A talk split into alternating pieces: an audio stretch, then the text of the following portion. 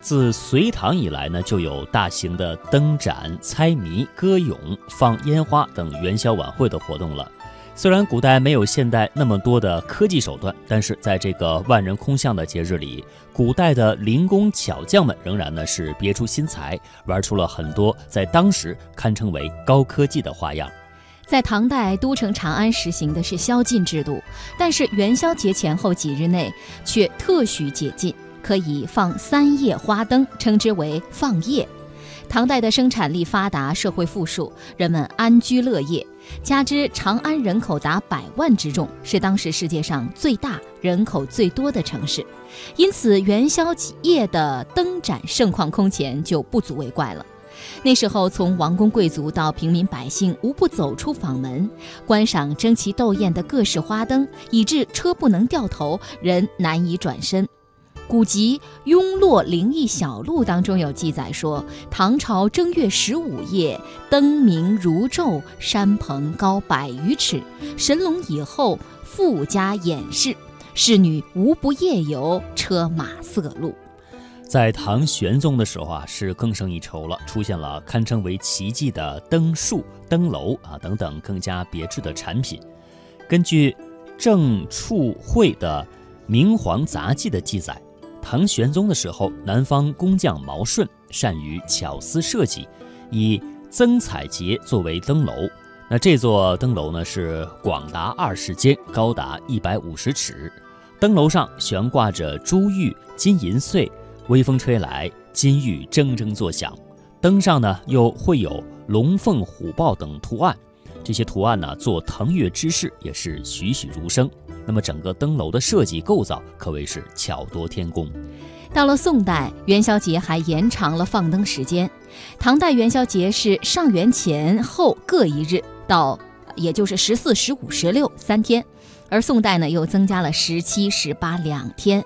不仅如此，宋代在花灯的制作水平上比唐代更为先进。宋代孟元老的《东京梦华录》对首都东京，也就是开封的元宵节盛况进行了详细的叙述。当时开封府甚至出现了灯山，可见规模之大和制作水平之高。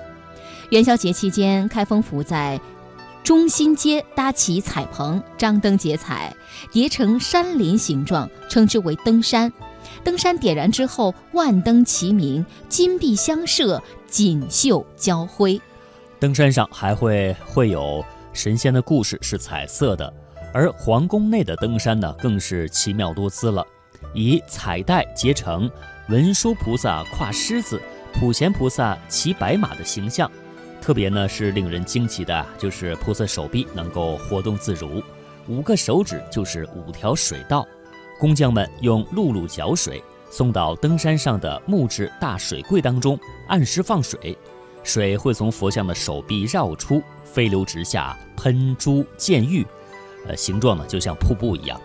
显然，这是我们国家最早的人工瀑布和喷泉的技术了。登山的设计是综合的艺术，它的复杂和智巧可谓是登峰造极。元宵节燃放烟火是从唐宋开始兴起的。宋代不仅制成炮仗，而且制作烟火。到了明代，烟火发展到了一个更高的水平，元宵节燃放烟火成为主流。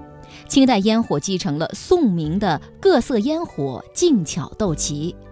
在《清富察敦崇燕京岁记岁时记》当中有记载，盒子、花盆，还有烟火杆子、穿绒牡丹、水椒莲、金盘落月、葡萄架、起火、二踢脚、飞天石响、五鬼闹盼。八角子，还有炮打襄阳城、天地灯等诸多种类的炮仗和烟火名称，足见当时烟花技术的发达程度。清人潘荣弼，他有《帝京岁时记胜》当中也有记载，当时爆竹有双响震天雷、升高三级浪等，还有响而不起于地上盘旋的地老鼠，在水中可盘旋者称水老鼠。此外，霸王鞭、竹节花、金盆捞月、跌落金钱，真是种类种类纷繁，难以细举。那么，在清代的元宵节啊，是令人眼花缭乱的这些花灯当中啊，值得一提的就是冰灯了。它的技术含量在当时呢还是比较高的。清朝入主中原之后，它冰灯习俗也传入到了中原。北京当时有能工巧匠制作冰灯，那么有文字记载就写道：“结冰为器，裁麦苗为人物，华而不奢，朴而不俗，殊可观也。”其中既有雄伟壮观的大型的建筑群，又有玲珑别致的小冰灯，还有古今传奇人物，这些造型呢是栩栩如生。神话雕塑啊也是引人入胜。那冰制的花卉呢更是千姿百态。